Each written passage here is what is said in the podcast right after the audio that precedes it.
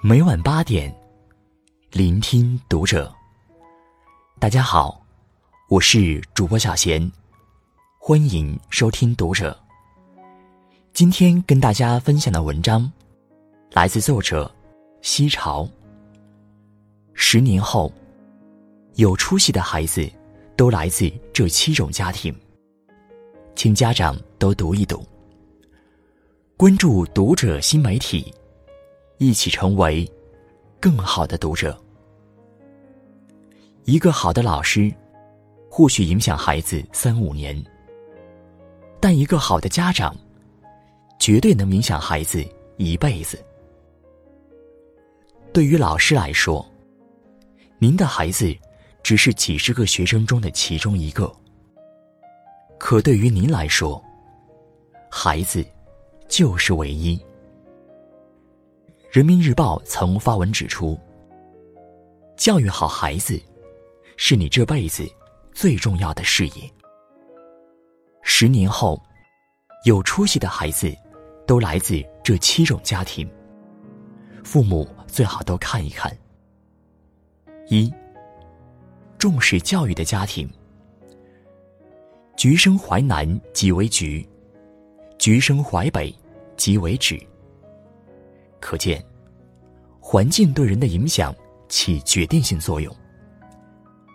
一个重视教育的家庭，一定能培养出一个热爱学习的优秀孩子。蔡元培先生说过：“家庭是人生的第一学校，父母是孩子的第一任老师。重视家庭教育，是所有父母义不容辞的责任。”有人说，五天的学校教育颇有成效，但周末两天的家庭教育没跟上，那么孩子就会被打回原形，得到的教育成效就是零了。所以，家庭教育十分关键，别让五加二等于零，别让孩子输在家教上。二。乐观积极的家庭。有专家发现，孩子的性格越好，各方面都比同龄人更出色，将来也会更加优秀。父母的积极乐观，会在潜移默化中影响孩子，让孩子保持乐观，积极面对所有困难与挫折，学会笑着面对生活，幸福感十足。父母陪伴越多，孩子性格越好，逻辑越强。每个家庭都应该营造和谐欢乐的氛围，让孩子发现生活的美好，学会热爱生活。三，热爱学习的家庭。教育的本质是培养习惯。我们都知道。孩子的良好习惯应该从小养成，但一味跟孩子说道理，他未必就听得懂。光说不练假把式，言传身教，才是父母最该做的。一个高考状元的背后，一定站着热爱学习，并且严于律己的父母。父母要带头先读书，先学习。做好榜样，孩子就愿意向父母学习与看齐。最好的教育，就是父母成为孩子的好榜样。四，情绪稳定的家庭。电视剧都挺好里，父母过分的溺爱与偏心，让大儿子变得懦弱不堪，让二儿子变得自私自利。更让女儿怨恨上整个家庭。由此可见，父母的好情绪对孩子的教育有多重要。在充满爱的家庭里长大的孩子，注定要比终日吵闹甚至不健全的家庭里的孩子更乐观、更阳光、更上进。父亲的格局，母亲的情绪，决定了孩子的将来。是一个家最好的风水。五，尊重孩子的家庭。每一个孩子都是上天赠予的礼物。要想让孩子优秀，首先要尊重他们的灵魂，接纳孩子的全部，信任他，放手让他做自己想做的事情。